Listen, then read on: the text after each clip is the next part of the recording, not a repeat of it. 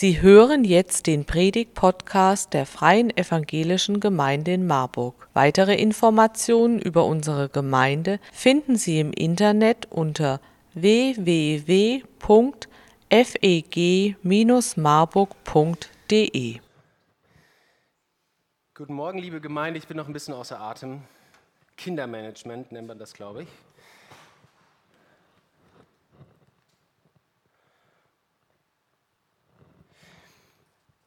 Werte, der Wert der Gastfreundschaft. Ihr habt schon, ich habe es draußen im Foyer über die Lautsprecher mitbekommen, eine gute Einführung bekommen in das Thema Werte und wie das ganz persönlich aussehen kann und was das auch für uns als Gemeinde bedeutet. Tamara, ich glaube, ich habe es eben richtig mitbekommen, du hast auch schon mal auf den Wortlaut hingewiesen, weil wir sagen, wir geben jetzt nicht einfach nur so zwei Worte für jeden Wert, sondern wir müssen auch ein bisschen genauer beschreiben, was wir damit eigentlich meinen. Und wir sagen, jeder Mensch, ist für uns einzigartig, wertvoll und willkommen.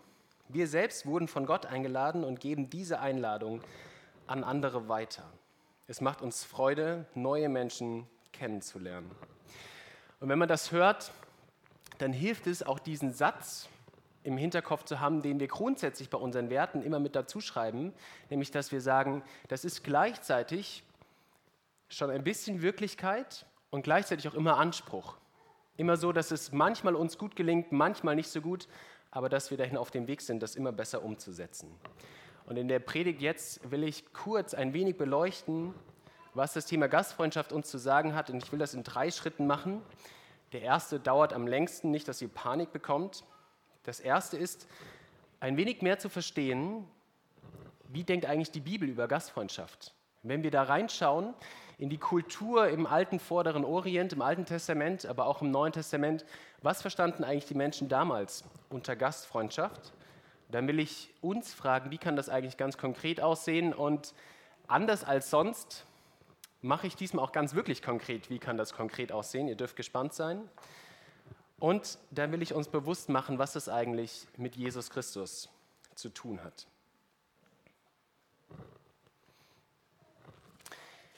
Ich habe euch einen Text mitgebracht. Wenn ihr eigene Bibeln dabei habt, könnt ihr gerne das erste Buch Mose, die sogenannte Genesis, aufschlagen, Kapitel 18.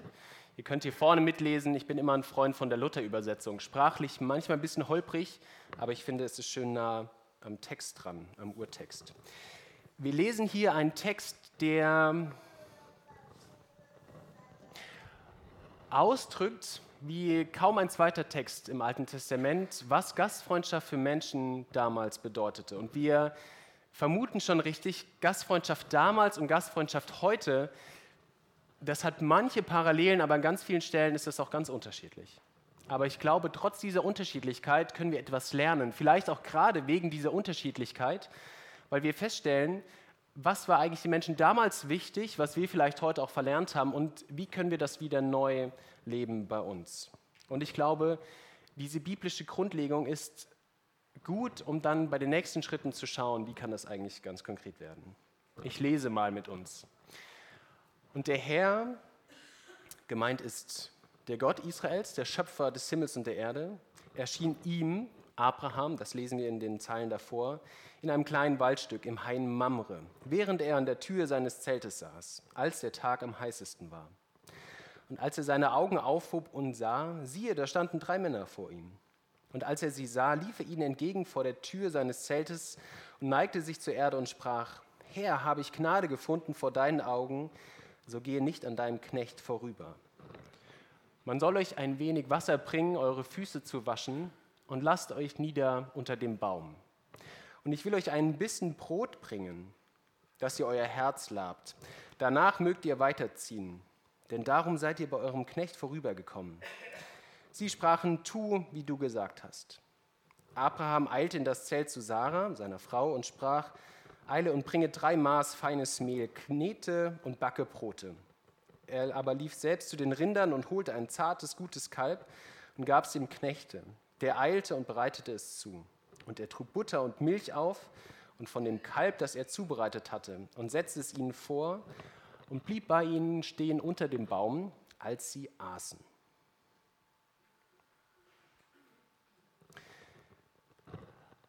Abraham das ist der Auserwählte Gottes, der Mann, dem Gott verheißen hat, dass aus seinen Nachkommen ein ganzes Volk entstehen wird, das auserwählte Volk Gottes. Ein Kapitel vorher schließt Gott einen Bund mit Abraham, der so prägend werden sollte für die ganze Geschichte Israels. Ohne diesen Bund wäre die Geschichte Israels nicht möglich gewesen und unsere Weltgeschichte wäre anders verlaufen. Dieser Abraham, seines Zeichens Viehhirte, er zog immer von Weidegrund zu Weidegrund, wohnte in einem Zelt, modernes Zelt mit einer Tür, hören wir, und er sitzt in der brutalen Mittagssonne. Und das ist nicht die Zeit, wo man gut arbeiten kann. Er ist wahrscheinlich früh aufgestanden, hat vielleicht seine Weiden versorgt oder ist schon weitergezogen, dann sein Zelt aufgeschlagen in der Kühle des Morgens.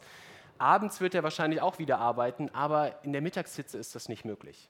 Er sitzt da, in Spanien würden wir sagen, er macht Siesta. Wir kennen das aus der Büroarbeit, das ist so dieses Mittagsloch. Ja? Gerade so gegessen und eigentlich ist so ein Platz im Schatten und man arbeitet mal nicht wäre eigentlich traumhaft. Oft arbeiten wir dann doch weiter. Und in dieser Ruhephase entdeckt er in der Ferne drei Männer. Wir wissen nicht, ob sie auf sein Zelt zusteuerten oder ob sie einfach nur, er sieht sie, wie sie den Weg lang laufen. Und er sieht sie und er springt auf, läuft auf sie zu, schmeißt sich bei ihnen vor, den, vor die Füße, kniet sich hin und sagt, ihr müsst bei mir zu essen kommen. Wir wissen nicht genau, ob er weiß, wen er da vor sich hat. Wir erfahren, dass wir den Text weiterlesen, dass diese drei Männer nicht irgendwelche drei Männer sind, sondern das ist Yahweh, das ist Gott selbst. Einer von diesen drei Personen ist Gott selbst und zusätzlich zwei weitere Engel. Wir erfahren später, die ziehen dann weiter in die Stadt Sodom. Und ich glaube, dass Abraham es zu dem Zeitpunkt nicht wusste. Ich glaube, er wusste nicht, wer diese Männer sind, sondern er geht davon aus, es sind drei Männer, die so ihres Weges ziehen und er holt sie trotzdem zu sich. Er ist bereit, ihnen Gastfreundschaft zu verheißen. Und dann passiert das, was wir in Hebräer 13 lesen, da schreibt der Autor des Hebräerbriefs, Vergesst nicht, gastfreundlich zu sein, denn dadurch haben einige ohne ihr Wissen Engel beherbergt. Ich weiß nicht, wie das bei Rebers war, vielleicht habt ihr das auch schon mal gemacht. Ihr habt ganz viele Leute an eurem Tisch sitzen gehabt, vielleicht war ein Engel darunter. So ist das bei Abraham auch. Er denkt, er hat ganz normale Leute vor sich sitzen, weil ich glaube mal, da wäre der Druck immens gestiegen, wenn er gewusst hätte, okay, das ist jetzt der Schöpfer dieser Welt plus zwei seiner ganz ausgewählten Engel. Das würde mich als Gastgeber wirklich hart überfordern. Da würde ich denken, ja, vielleicht doch nicht bei mir, vielleicht doch bei meinem Nachbarn. Und er fleht sie an, Gastgeber zu sein. Und es macht uns deutlich, das ist schon auch anders als bei uns heute. Ich weiß nicht, wie euch das geht, aber ich in meiner Nachbarschaft in Michelbach, vor mir hat sich noch nie einer meiner Nachbarn niedergeworfen, sich auf den Boden gekniet und gesagt, Sebastian, erweist mir die Ehre und ist bei uns zu Mittag. Vielleicht ist das, hat das mit meinem Typ zu tun, vielleicht gucke ich zu grimmig oder bin zu unbeliebt. Ist das, ich frage mal aus Interesse, ist das bei allen anderen, ist das so? Passiert euch das heutzutage? Ja, klar. Also Jan Lipinski wird immer ständig überlagert und muss ständig sagen, nee, ich bin doch heute schon bei dem anderen. Aber wir merken, das ist unterschiedlich. Und Abraham, er sagt diesen Menschen, kommt rein in mein Haus. Und er macht das so ganz, ich würde sagen, ganz geschickt. Er sagt, ja, wir machen ja auch keine große Sache daraus. Ja, ein Glas Wasser, ein bisschen Brot, ruht euch kurz aus und dann könnt ihr weiterziehen.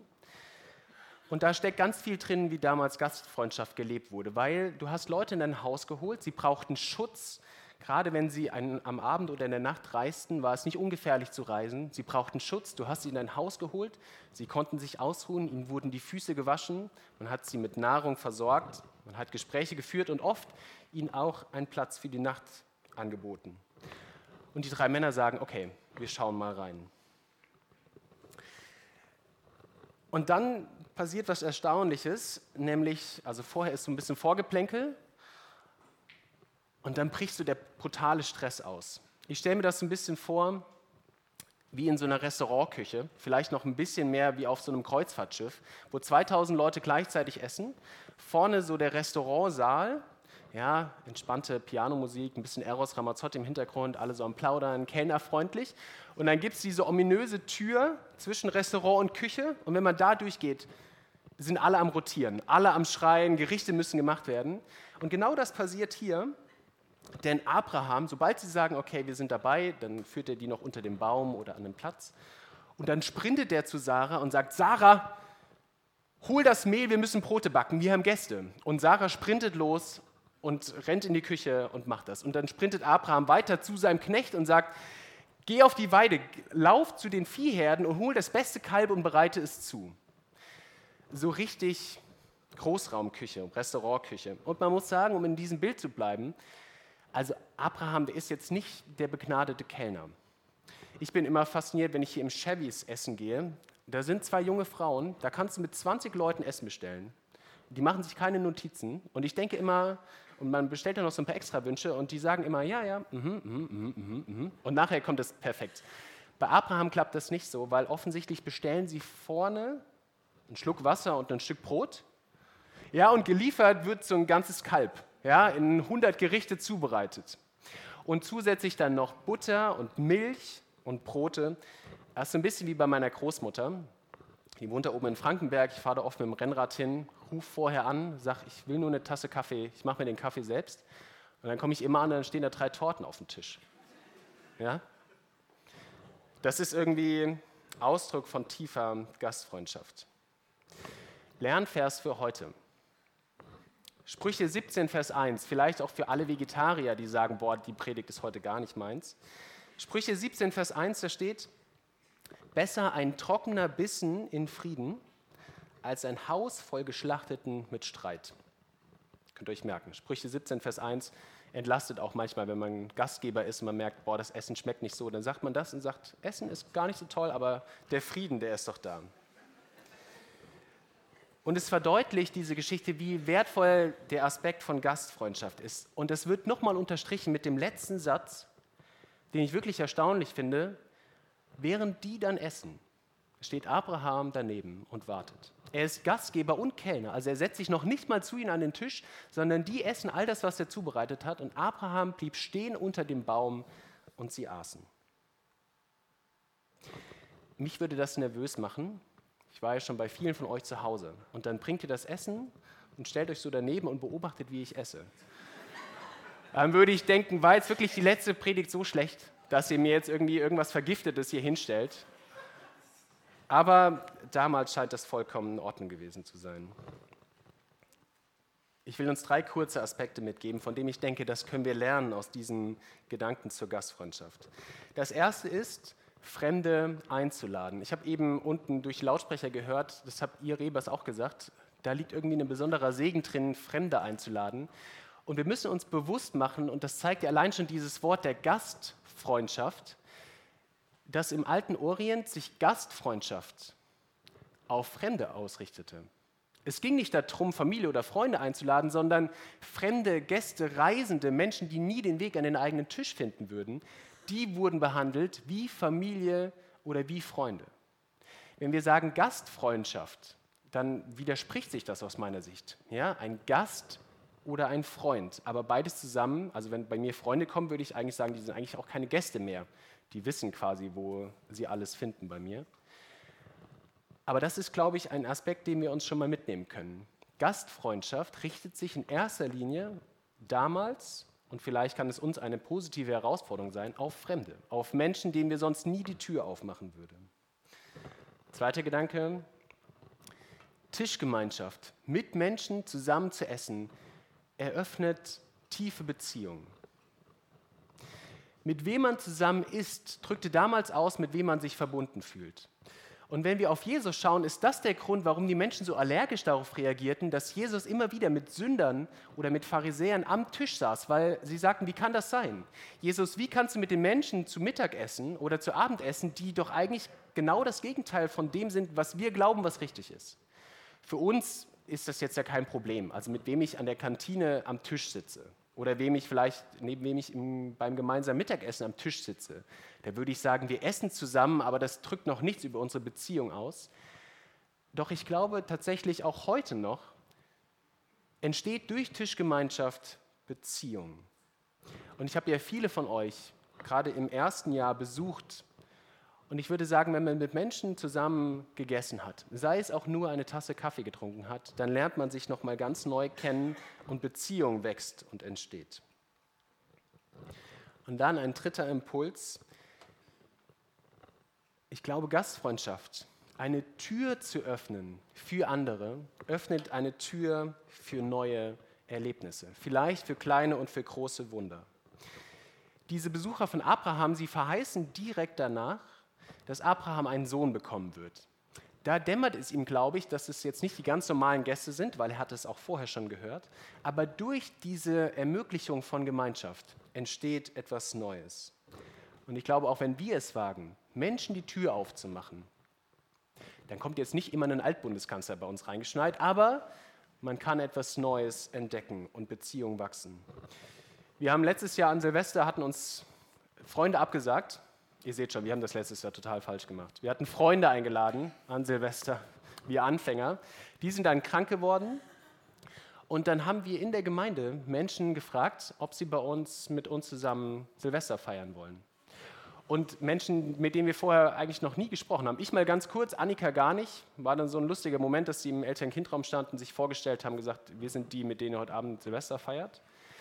Aber ich würde sagen, da ist etwas entstanden, da ist etwas gereift, da ist Beziehung gewachsen, die ohne das gar nicht möglich gewesen wäre. Nebenbemerkung, mit denen feiern wir dieses Jahr wieder Silvester. Ihr seht, wir haben nicht gelernt. Wenn wir uns diese Bedeutung bewusst machen, die große Bedeutung von Gastfreundschaft in der damaligen Welt, dann verwundert es auch nicht, warum ein so starker Auftrag an Christen im Allgemeinen, aber auch an Leiter in Gemeinde, an Leiterin in Gemeinde ergeht, gastfreundlich zu sein. Doch wenn wir uns anschauen, Gastfreundschaft damals, Gastfreundschaft heute, dann fragt man sich vielleicht, naja gut, ist das, ist das denn jetzt heute noch genauso wichtig? Weil ich weiß nicht, wie euch das geht. In Michelbach laufen jetzt selten Leute vor der Straße lang, von denen ich denke, boah, die haben jetzt so zwölf Tagesreisen hinter sich, die brauchen mal irgendwie frisch gewaschene Füße oder ein bisschen Versorgung mit Lebensmitteln im Bett für die Nacht. Ist ja nicht so, dass man noch diesen ganz tiefen Schutz braucht. Die meisten Menschen, wenn sie auf Wanderung sind, genießen das. Die allermeisten haben ein Dach über dem Kopf oder wissen, wo sie die Nacht verbringen sollen. Deswegen, wie kann eigentlich Gastfreundschaft heute konkret aussehen? Ich habe schon gesagt, wir als Gemeinde haben uns dafür was ausgedacht, aber vorher noch ein kurzer Blick in die Bibel. In Lukas 14, wir bewegen uns, ihr merkt es jetzt im Neuen Testament, ist Jesus im Haus eines Pharisäers, er ist mit ihm und wir merken, okay, da entsteht irgendwie Beziehung. Und das ist eine große Sache, weil wie heute, zum Beispiel bei Hochzeitsfeiern, ist es eine besondere Sache, eingeladen zu werden. Und nochmal besonders, wenn man in Hochzeiten ganz nah am Brautpaar sitzen kann. Ich weiß nicht, Philipp, wie das bei euch war. Das ist ja so eine super schwierige Sache. Ja? So den Raumplan, da merkt man, okay, wer sitzt wo, wer darf ganz nah an Brautpaar, an Bräutigam sitzen. Ähm, und damals war das nochmal verstärkt. Und während Jesus isst, bemerkt er, dass unter den Gästen ein Streit entsteht. Wer darf eigentlich am nächsten am Gastgeber sitzen? Und er neigt sich dann rüber zum Gastgeber und sagt folgendes. Wenn du ein Mittags- oder Abendmahl machst, so lade weder deine Freunde, noch deine Brüder, noch deine Verwandten, noch reiche Nachbarn ein, damit sie dich nicht wieder einladen und es dir vergolten wird. Sondern wenn du ein Mahl machst, so lade Arme, Verkrüppelte, Lahme und Blinde ein. Dann wirst du selig sein, denn sie haben nichts, um es dir zu vergelten. Wenn es, dir aber es wird dir aber vergolten werden bei der Auferstehung der Gerechten. Bei diesen Worten merken wir, Jesus will nicht nur grundsätzlich die Grenzen sprengen zwischen Menschen, die so eingefahren, so festgefahren sind, wo man sagt, du gehörst dazu und du gehörst nicht dazu. Du genießt Ansehen und du genießt kein Ansehen. Das will er grundsätzlich aufsprengen, aber auch bei dem Thema Tischgemeinschaft. Er sagt Tischgemeinschaft, Menschen zu sich nach Hause einzuladen. Das bietet die große Chance, dass Menschen kommen, die sonst niemand einlädt. Dass Menschen kommen, die sonst niemand auf dem Schirm hat. Dass Menschen kommen, die man selbst vielleicht gar nicht zuerst einladen würde. Und genau das, so einen Raum zu schaffen, um Menschen einzuladen, die man vielleicht kaum bis wenig kennt aus Gemeinde, genau das wollen wir als Gemeinde auch anbieten. Und Julia Jörns, unsere Diakonin für das Diakonat Praktische Hilfe und Netzwerk, nimmt euch mit rein, was wir uns dabei gedacht haben. Thanks. Einführung in die Gastfreundschaft. Und wie man das Ganze jetzt praktisch umsetzen kann, da habe ich jetzt was für euch.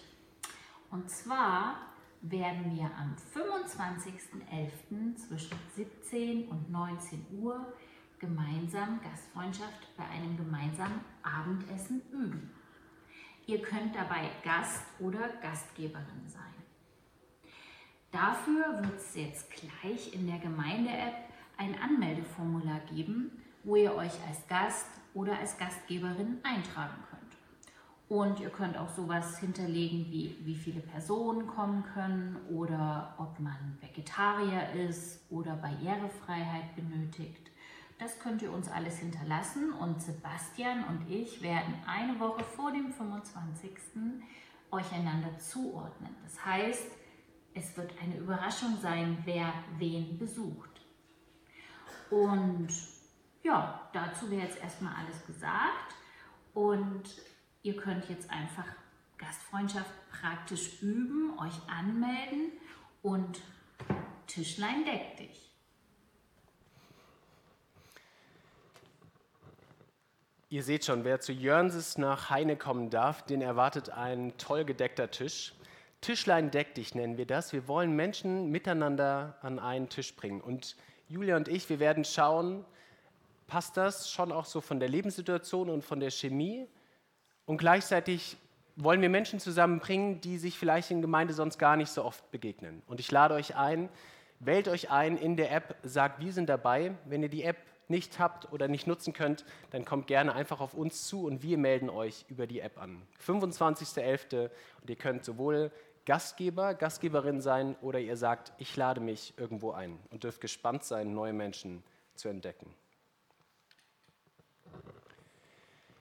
Wenn Jesus sagt zu diesem Pharisäer, lade keine Menschen ein, die es dir wieder gut machen können, dann glaube ich, trifft das ziemlich auch genau das, was wir so manchmal empfinden, wenn wir eingeladen werden oder wenn wir beschenkt werden. Der Gedanke, wie kann ich das eigentlich wieder gut machen? Ihr kennt das bestimmt. Ihr macht jemandem ein Geschenk, ihr ladet jemanden ein und der Impuls ist entweder selbst oder man hört es, wie können wir das eigentlich wieder gut machen? Oder dass man sagt, beim nächsten Mal sind aber wir dran. So als ob man quasi etwas gemacht hätte, was dann wieder genauso stark aufgewogen werden muss. Doch Jesus sagt zu diesem Pharisäer, das ist nicht der Grund der Gastfreundschaft. Es geht nicht darum, dass du Menschen einlädst, damit sie wieder deine eigene Hand waschen. Also eine Hand wäscht die andere. Ich lade jemanden ein, der lädt mich wieder ein und dann werden diese Beziehungen immer enger, die Türen immer verschlossener für Menschen von außen. Doch dieser Pharisäer, und wir müssen uns ja eigentlich fragen, aber warum denn dann? Also welchen Grund sollte es haben, Menschen einzuladen, wenn man nicht selbst davon profitiert im Sinne von, Du kommst zu meiner Hochzeit, ich komme auf deine Hochzeit und auf die Hochzeit deiner ganzen Kinder, irgendwie so. Ja? Ihr kennt den Gedanken. Warum sollten wir Menschen einladen? Warum sollten wir Türen öffnen? Warum den Tisch decken? Die Antwort kam, glaube ich, auch eben in dem Interview schon mal raus. Wir können Menschen einladen, weil Jesus Christus uns zuerst eingeladen hat. Wir dürfen wir sollen unsere Türen öffnen, weil Jesus zuerst uns die Tür geöffnet hat. Wir können mit Menschen Gemeinschaft am Tisch haben, weil Jesus uns Tischgemeinschaft eröffnet. Direkt im Anschluss an diesen Text von eben, Lukas 14, erzählt Jesus ein Gleichnis. Das Gleichnis von einem großen Festmahl. Und wenn man das liest, auch wenn die Deutung unterschiedlich sein kann, hat man doch schon auch im Blick, da könnte jetzt Gott mit gemeint sein. Gott, der ein großes Festmahl ausrichtet, alles ist gedeckt, die Party des Jahrtausends. Und der macht es ähnlich wie dieser Pharisäer. Er lädt ganz viele Menschen dazu ein. Doch ganz viele Menschen sagen ab. Sie sagen aus irgendwelchen Gründen, wir können nicht kommen. Der eine hat ein Feld bekommen und muss irgendwie das Feld bestellen. Der nächste hat fünf Rinder frisch bekommen und muss sich um die Rinder kümmern. Der dritte steht tatsächlich im Text, hat geheiratet und kann deswegen nicht kommen. Da würde ich jetzt als erfahrener Ehemann sagen, was für ein fadenscheiniger Grund.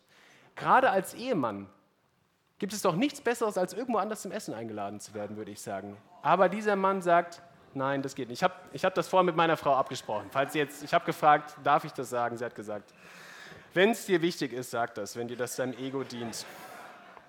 als gemacht. Doch dieser Mann sagt, okay, wenn die Menschen nicht kommen wollen, dann geh auf die Straße und lade alle anderen ein. Alle Menschen lade ein, die merken, ich habe ein Bedürfnis, ich habe einen Wunsch, bei diesem Festmahl dabei zu sein. Und diese Menschen, die merken, ja, was für eine grandiose Einladung. Wie kann man das ablehnen? Da will ich dabei sein. Die kommen. Und dieses Gleichnis führt uns vor Augen. Wir können Menschen einladen, weil Jesus uns einlädt. Und nirgendwo anders wird uns das so bewusst wie beim Abendmahl. Nirgendwo anders wird uns so bewusst, dass Jesus uns Gemeinschaft eröffnet, dass wir schmecken, dass wir erfahren dürfen, wie freundlich Gott zu uns ist. Und wenn Jesus uns diese Tischgemeinschaft nicht eröffnet hätte, mit ihm und mit dem Vater im Himmel, dann würden wir alle hier nicht sitzen. Und deswegen freue ich mich mit euch, freue ich mich mit euch gleich gemeinsam das Abendmahl zu feiern.